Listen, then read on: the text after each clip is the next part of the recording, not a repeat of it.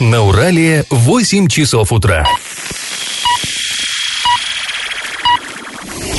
В эфире немного аналитическая, немного юмористическая и слегка музыкальная передача «Заварники» на радио «Шансон Орск». Для лиц старше 12 лет. Доброе утро, друзья. Всем привет. Вы слушаете радио «Шансон Орск». В эфире программа «Заварники». И в ближайший час вы проведете с нами Олесей Колпаковой. И Павлом Лещенко. Сегодня мы вам расскажем, чем завершился грандиозный научный скандал в Оренбурге. Ученого, который прославился изобретением так называемой биокожи, был в связи с этим представлен Путину. Его лишили докторской степени. Поговорим о том, как политический бомонд отреагировал на рассказ губернатора о разгрузке вагонов в десятилетнем возрасте в прошлом прошлом эфире я вам про эту историю уже говорил. Узнаем, что же официальные лица э, про это скажут.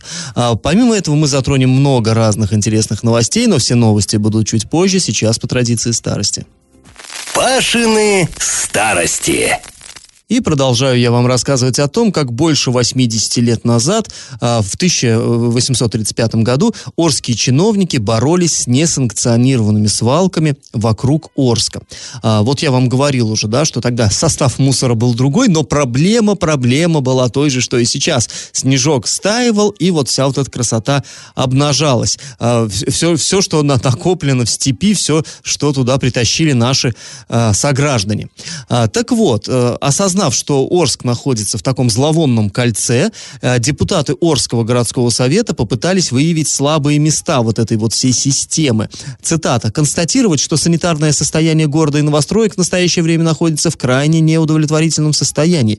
Причиной этого является недостаточная работа в этом направлении горкомхоза, органов милиции, саннадзора, жилсоюза и общественных организаций, которые не обеспечили организации масс на борьбу за чистоту города и новостроек и не приняли к наиболее злостным лицам суровых мер воздействия. Конец цитаты. Так вот, зафиксировали, зафиксировали депутаты этот печальный факт. Проблема есть, прятаться от нее не будем, что делать? А, так вот, они, чиновники 1935 года, решили принять ряд мер. Довольно интересно посмотреть, каких же именно. Первое, это все цитаты, начать планомерное выявление стихийных свалок силами 20 специально созданных бригад. И а, там приводится, как именно вот эти бригады из кого формируются, там медики, ну, медики, очевидно, санитарные врачи, вот, ну, а хотя, может быть, и даже и простые. А, далее, сотрудники коммунальных служб, милиционер обязательно. То есть, вот, представьте себе, 20 бригад, это же, ну, на самом деле, очень много. То есть, реально выезжали в разные концы там, от, от города в степь, да, и фиксировали. Вот свалка, вот свалка, вот свалка. А, ну, логично совершенно. Ну, масштабно, кстати. Далее, второе. Провести общегородское собрание комендантов домов, председателей ЖАКТов. ЖАКТ, это, знаете, была, так, была такая форма управления домом, жилищно-арендное кооперативное товарищество.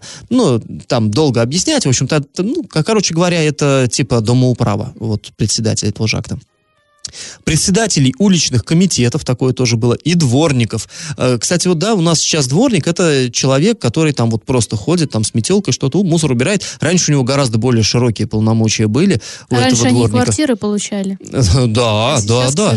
Это был тяжелый труд и уважаемый труд, между прочим. Это не просто там какой-то обслуживающий. Он и следил за порядком во всех смыслах. То есть при необходимости именно дворник вызывал там милицию, еще в царские времена полицию. У него была бляха, то есть он это, это должностное лицо было, между прочим. Так вот, э, собрали вот их всех и а, э, решили, что они должны вот эту проблему тоже как-то э, выявлять. И вот тут вот интересная, интересная история. Глядите, э, чиновники тогда совершенно отдавали себе отчет в том, что из, из окон горосполкома они всей картины не увидят. То есть они находятся, да, ну как, как и сейчас, мы, мы всегда говорим, там, да, что они там увидят из своего джипа. Вот тогда они совершенно, так джипов-то еще не было, конечно, и даже вряд ли их на эмках больно-то возили, но тем не менее, они понимали, что лучше всего проблема где видна? Внизу. Поэтому привлекали к этому, э, казалось бы, да, там такие, как, какая там демократия могла быть и прочее. Нет, широкие народные массы привлекали и выявляли вот именно такие проблемы на местах. Третье. Нарушителей, которые вываливают мусор где попало, наказывать по линии милиции, не затягивая дело в течение трех дней быстро и рассказывать о каждом случае в городском газете, э, в городской газете, чтобы другим было неповадно. Логично, логично, интересно. Далее. Создать в структуре горкомхоза, ну то есть это аналог нынешнего УЖКХ, две штатные единицы сторожей по охране водоисточников и борьбы с самовольными свалками нечистот по берегу Урала. Это цитата была. То есть понимаете, да, как я уже говорил вам еще позавчера, э, это главная проблема была, то, что вот эти самые нечистоты стекают в Урал, а из него-то люди пьют, и это понятно, это рассадник болезней всевозможных, это вообще не дело было. Э, и вот за этим следит, то есть специально создали э, две штатные единицы, люди, ну, очевидно, по, по одной на каждый берег Урала, чтобы они обходили и э, проверяли. А никто ничего там не вывалил на берег, ничего там не течет нам в воду. То есть, ну, совершенно логично. И, э, наконец, пятый пункт выпустить, цитата тоже, выпустить в массовом издании лозунги и объяснения в борьбе с антисанитарией. Но вот тут прям родным повеяло и э, всегда актуальным. Лозунги выпускать наше любимое дело. Уж как там, не знаю, борьба будет, какие штатные единицы создавать, но главное, чтобы лозунг был лозунг был хороший. Ну, тут уж что ж. И, и, и это было и в советское время, и сейчас примерно так же остается. Будет лозунг, остальное как-нибудь само. Ну ладно, вот эту тему все мы с вами продолжим послезавтра, а сейчас наш традиционный исторический конкурс. 15 августа 1937 года наш город посетили участники Международного научного конгресса. Несколько десятков крупнейших ученых со всего мира.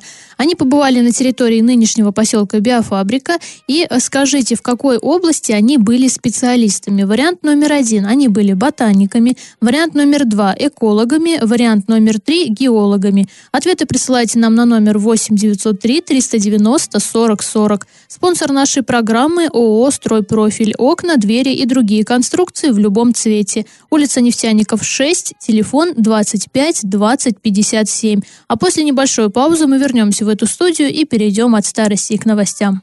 Галопом по Азиям Европам! 29 марта в Орске была превышена концентрация фенола в воздухе сразу в двух микрорайонах. Об этом сообщает пресс-служба администрации города. Экологи выезжали на забор проб воздуха после многочисленных жалоб местных жителей а на невыносимую вонь и дымку. Ну вот Павел, собственно, в понедельник был здесь да, на телевышке и наблюдал, и чувствовал, да, все и это. обсуждали. И а, превышение по фенолу в итоге выявили в районе проезда Металлургов 25 и Орском шоссе 4, там потому что находится стационарный пост. Правда, вот в каком количестве были превышения, не сообщила в администрация. Большом, Олесь, я думаю. Ну да. А, также администрация сообщила, что вот там их большая цитата такая, э, очень интересная. В общем, они направили э, обращение в Роспотребнадзор, в Росприроднадзор и в Министерство природных ресурсов, то есть чтобы там приняли хоть какие-то меры. Администрация Орска опубликовала перечень, в который вошел 271 земельный участок. На них могут бесплатно претендовать э, многодетные семьи города на бесплатное получение. А, значит, перечень большой. Только 4 участка находятся в поселке ОЗТП. Пожалуй, это наиболее интересные варианты для строительства а, домов для многодетных семей. А далее 30 э, участков в поселке Железнодорожников. Ну, это Москва. Москва мы ее называем. Ближе к Новоорской трассе. Большинство участков, которые предлагают располагаются многодетным, располагаются фактически в селах. 196 штук в Джанаталапе, ну, прям город хотят там построить из многодетных семей, а, и 39 участков а, в Новоказачьем поселке. Ну, в общем, находятся они, как я уже сказал, в общем-то в селах, но формальные условия соблюдены, все участки расположены на территории города Орска. Председатель избирательной комиссии Оренбургской области Александр Нальвадов покидает свой пост. Работать в этой должности он будет до 20 мая, а после ухода он станет советником губернатора Оренбургской области Дениса Паслера. А, кстати, напомним, Центральный избирком уже предложил кандидатуры для назначения членов Оренбургской избирательной комиссии а, с правом решающего голоса. Среди кандидатур есть Наталья а, Иванова, секретарь Оренбургского избиркома, и Евгения Ивлева, это заместитель министра региональной и информационной политики региона. Ну, вообще, по нашим источникам, э, с огромной долей вероятности следующим все-таки председателем избиркома станет как раз Ивлева.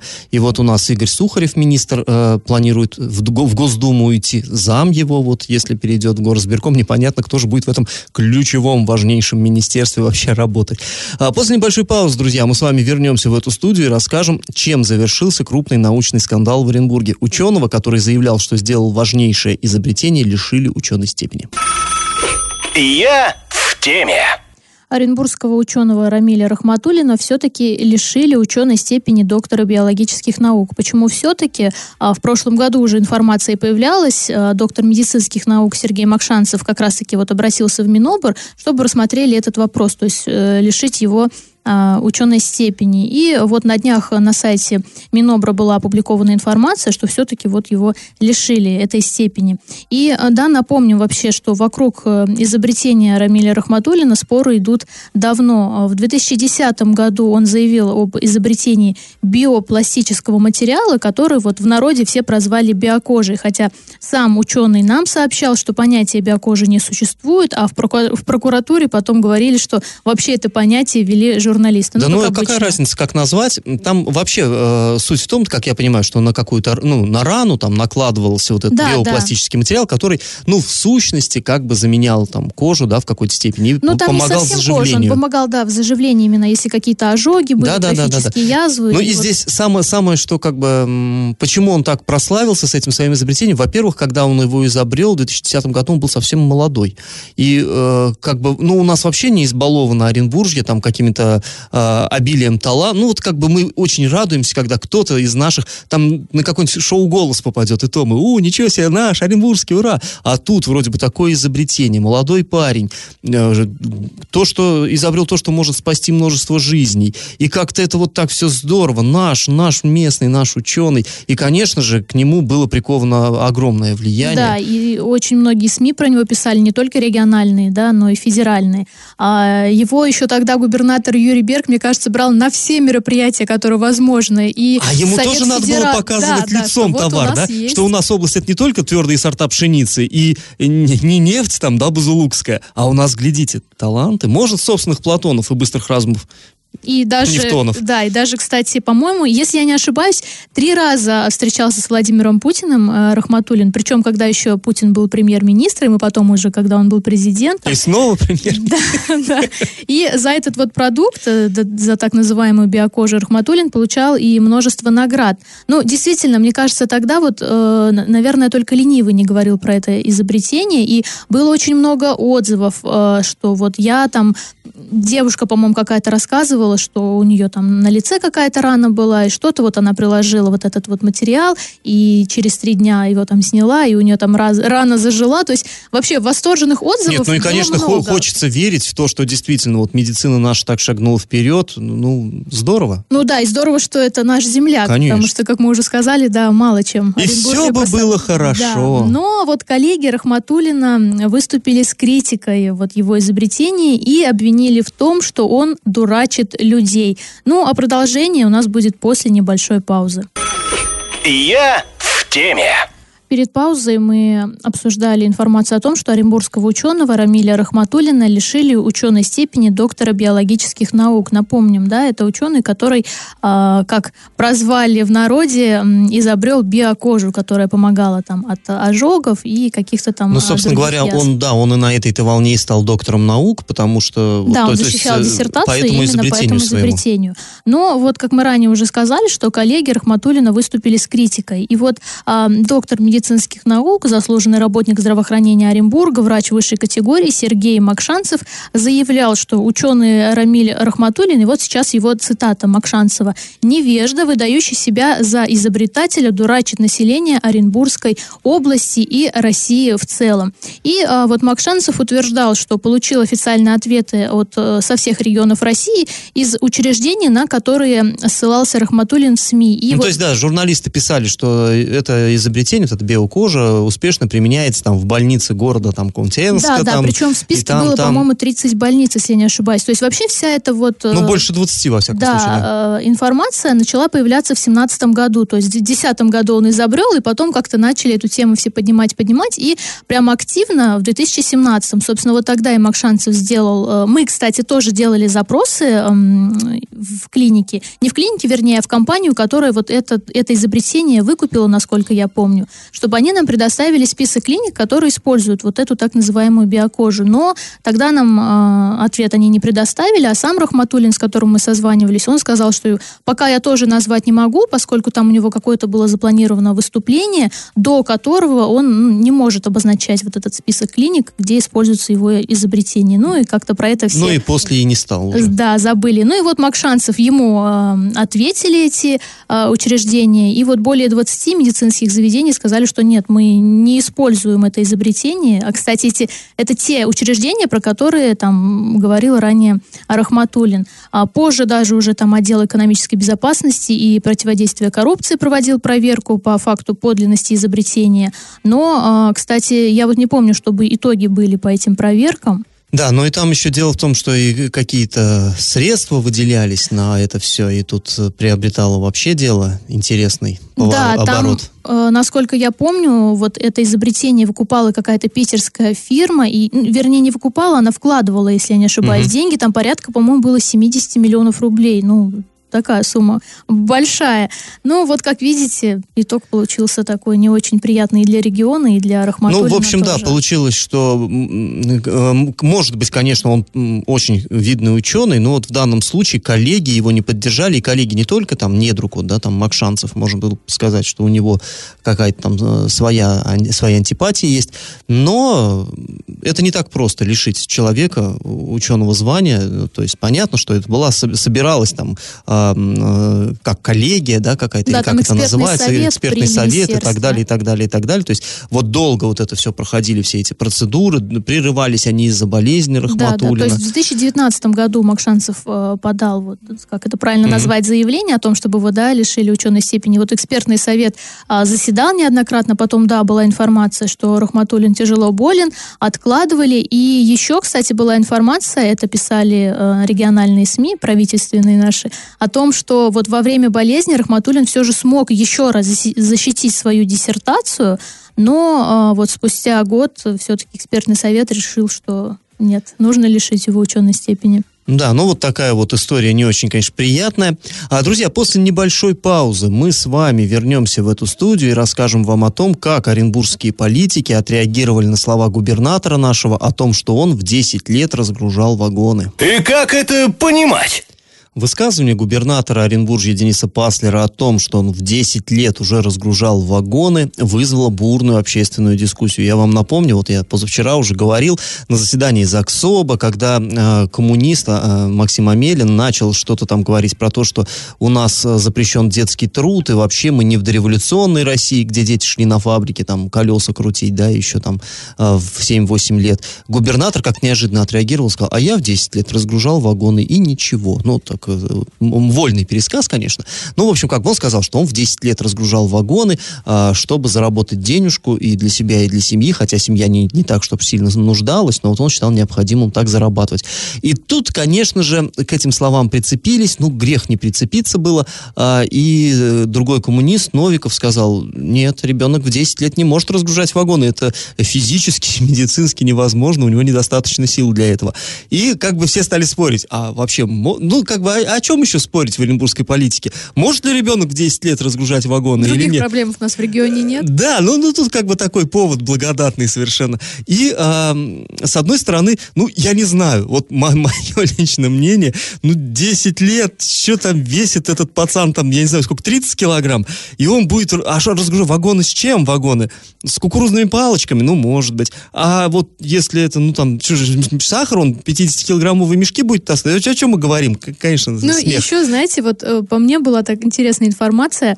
Э, я думаю, ни для кого не секрет, да, что семья Паслеров, они там и в политике, и бизнесмены, и как-то странно. Ну, может быть, он, конечно... А не-не, он там подчеркнул, что семья не нуждалась. А, там это, это не от нищеты. Ну, Нет, он говорил, отец был водителем. Там, да, да, да, просто он считал ответственный, гиперответственность. А, он считал, что необходимо копеечку свою в дом нести, ну и на какие-то свои нужды. И вот как бы вот это все обсуждалось, ну, было, не было. И он, а он, э, когда ему сказали, что да, ну, что-то вы, может, путаете. А он стал упорствовать. Он, нет, было, можете не верить, но было. И э, как вот потом стали уже всякие публичные люди тоже вот это дело обсуждать. И понятно, что у него и сторонники появились. Вот, например, председатель общественной региональной организации «Наша земля» Юрий Кожемякин. А, вот что сказал, я вам зачитаю. Не знаю, да и не могу знать, при каких обстоятельствах губернатор Паслер попал на работу в раннем детстве, но я точно работал в 13 лет э, в строительном управлении Промстрой-1 Новотроицка, был бетонщиком в 13 лет и таскал носилки с песком. Работал официально, кто-то на что-то закрыл глаза, а мой дядя, начальник стройуправления, взял ответственность на себя. Работал полдня, заработал 70 рублей. Для меня это было событие. С тех пор люблю строить. Здания, цеха, заводы, любые бизнесы. Извините, да, смешно. люблю строить любые бизнесы.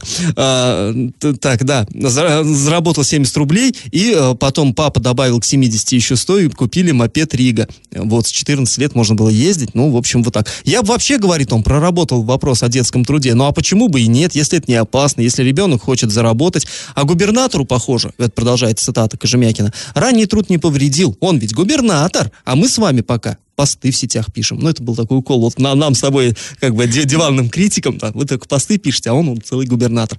Ну, э, ну что ж, ну, таскал носилки с песком, ну, здорово, в 13 лет Далее своим мнением поделился председатель Совета ЗАГСОБа по экономической политике, а, президент группы компании «Армада» Андрей Аникеев. Еще одна цитата.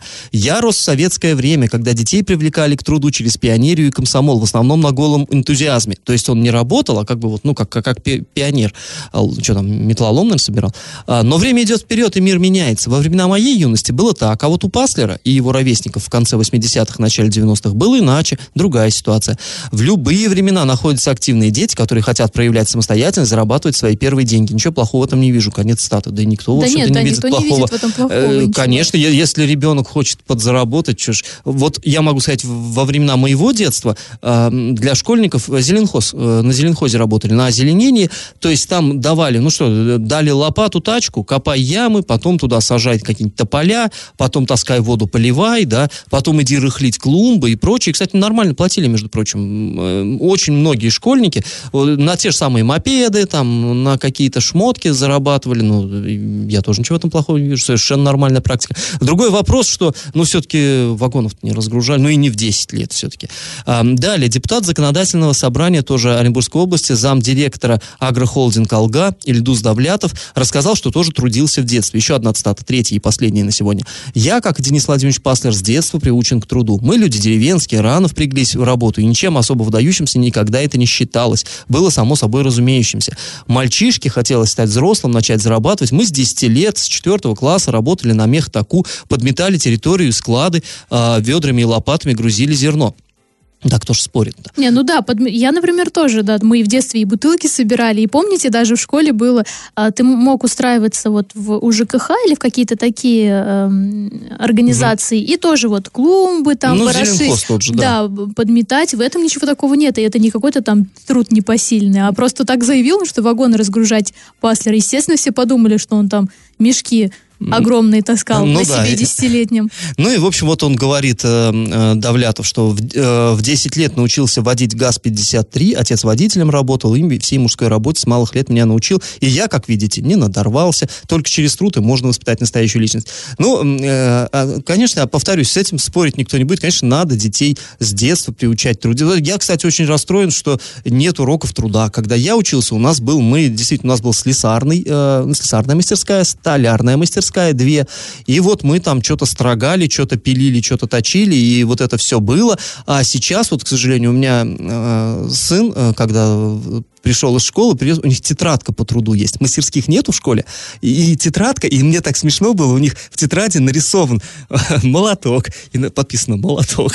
Там напильник, подписано напиль. То есть он, в глаза как бы дети их не видят, а ну просто, чтобы представлять себе, да, там киянка и так далее. Это, конечно, печально. Конечно, да, хорошо бы, если такой было... вопрос вечный. Э, сейчас даже родители, мне кажется, делятся на две категории. Те, которые там, что вот, мы тоже с детства к труду были приучены, нужно детей на отработку. Другие же родители говорят, нет, нет, мой ребенок не пойдет там мусор собирать вокруг школы, ему нужно учиться и так далее. Поэтому здесь, э, мне кажется, как-то спорить, ну, у каждого свое мнение, все. Кто-то будет приучать, а кто-то считает, что нет, это не нужно делать. Ну да, на самом деле, ну и повторюсь, речь-то не об этом, на самом деле. Речь все-таки в конкретном высказывании. Одно дело подмет, подметать мех ток, или там даже, понятно, тяжелый труд тоже, но все-таки немножко разные вещи. Ну и как бы э, вопрос-то открыт, и, конечно, я так понимаю, еще долго будироваться это будет, потому что ну, ситуация уж очень такая забавная. Ну, я не знаю, как по мне, забавная. После небольшой паузы, друзья, мы вернемся в эту студию и расскажем вам очередную новость дна. Новость дна. Нетрезвый мужчина в Оренбургской области выбросил собаку со второго этажа. ЧП произошло в Октябрьском районе а, нашего региона на глазах у местного жителя, который и рассказал о случившемся в полицию. Как оказалось, мужчина, который выбросил животное со второго этажа, был пьян. Собака упала на замерзшую почву и от полученных травм скончалась на месте. А что заставило оренбуржца так поступить, неизвестно. Ну, пьянство, видимо. Ну, видимо, да. А сейчас он находится под подпиской о выйдете, ему грозит до трех, лишения лет, э, до трех лет лишения свободы. А, кстати, в конце прошлого года в Домбаровском районе произошел подобный случай. Там а, мужчина после ссоры с женой выбросил троих десятидневных котят с балкона четвертого этажа. Э, от полученных травм животные тоже погибли.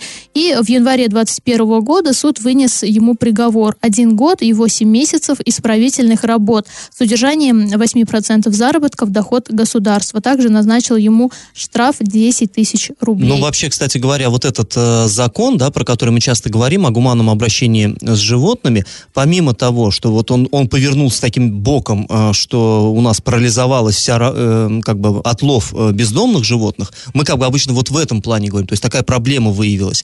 Но, среди прочего, этот закон, он еще и ужесточает вот ответственность для хозяев. Не, вот не, не то, что там э, нельзя там негуманно обращаться с бродячими животными, но и со своими собственными. Там есть действительно уголовная уголовная ответственность, она значительно вот там повышены вот эти все меры, поэтому все имейте в виду, что то, что когда-то было, там, можно было сказать, да, моя собака, что хочу, делаю, это не работает. Ну Нет. и этот закон, и в отличие от э, вот того, что нужно ловить животных, работает. Да, он реально работает, люди привлекаются к ответственности вполне реально. Сейчас мы снова уйдем на небольшую паузу, а потом вернемся в эфир, чтобы подвести итоги нашего исторического конкурса. Раздача лещей. Ну, а прежде чем к раздаче приступить, я прочитаю сообщение, сейчас нам пришло. Доброе утро. Ну, от нашей слушательницы. Доброе утро. Я тоже работала в 14 лет, но тогда был совхоз в поселке Новоказачий, а сейчас там, как после войны, все развалено. Денис Владимирович, а где сейчас должны работать дети? Ну, действительно, где же им работать. А, ладно, давайте переходим к э, награждению э, победителя нашего. В начале программы Олеся вас спрашивала, какого профиля ученые посетили Ворск, побывали в нынешнем поселке Биофабрика в августе 1937 года. Но здесь, на самом деле, можно чисто логически к этому правильному ответу прийти. Э, что было делать на биофабрике? Да мы все прекрасно знаем, что биофабрика, там находится наша знаменитая гора Полковник, Яшмовая наша гора. А, тогда в СССР проходил международный геологический конгресс в 1937 году. А, ученые приехали в Москву, там позаседали, какие-то провели свои скучные заседания, а потом сели в поезд и поехали аж на Камчатку через весь Союз. И, ну, как бы вот руководство нашей тогда еще совсем молодой страны, оно демонстрировало, вот, глядите, какие у нас природные богатства. И люди ехали, заехали к нам сюда в Орск, посетили гору Полковник, где вот яшма добывалась. И, кстати, э, такая интересная статья была опубликована э, в журнале «Вестник геологии». Я вам зачитаю стату, рассказывают, что приехавшие на экскурсию иностранцы бросились к горным выработкам, где добывалась яшма, и в миг растащили почти 5 тонн камня, подготовленного э, для обработки. Позже увезенные гостями образцы Орской яшмы украсили собой музеи многих стран мира. Вот так. Представляете, это тотал всякие голландцы, американцы толпой бегут, а, как, как школьники за пирожками, да, расхватывают. Ну, в общем, 5, 5 тонн растащили все-таки. В общем, правильный ответ сегодня три. А были эти ученые геологами. Победителем у нас становится абонент, чей номер телефона заканчивается на 890. Вы получаете бонус на баланс мобильного телефона. И напоминаем вам, что спонсор нашей программы ООО «Стройпрофиль» профиль, окна, двери и другие конструкции в любом цвете. Улица Нефтяников 6, телефон 25 20 57. И мы с вами на этом прощаемся. Снова встретимся в пятницу. Пока. До свидания. Завариваем и расхлебываем в передаче «Заварники» с 8 до 9 утра в понедельник, среду и пятницу. на радио «Шансон Орск». Категория 12+. Радио «Шансон». СМИ зарегистрировано Роскомнадзором. Свидетельство о регистрации Л номер ФС 77 68 373 от 30 декабря 2016 года. Для лиц старше 12 лет.